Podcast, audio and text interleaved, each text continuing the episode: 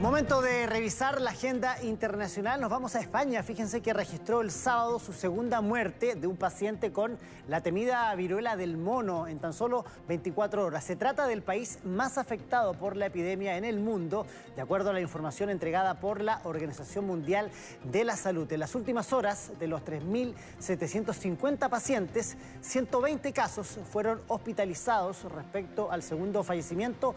Solo se sabe que se trata de un hombre joven que estaba hospitalizado en Córdoba, todo esto en el sur del país. Según un comunicado de las autoridades andaluzas, la mayoría de los casos se concentran en Europa, donde se encuentra el 70% de los 18.000 casos detectados desde principios de mayo.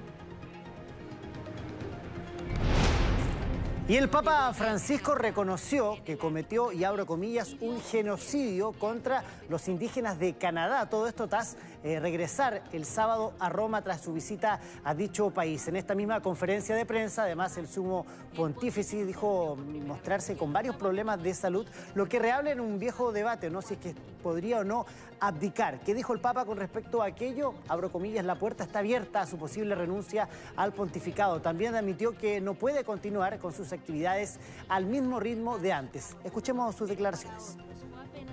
Creo que a la mi edad y con esto Creo que a mi edad y con esta limitación tengo que ahorrar un poco de fuerzas para poder servir a la iglesia.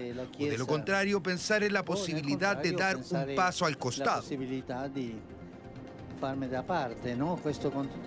No sería algo extraño ni una catástrofe.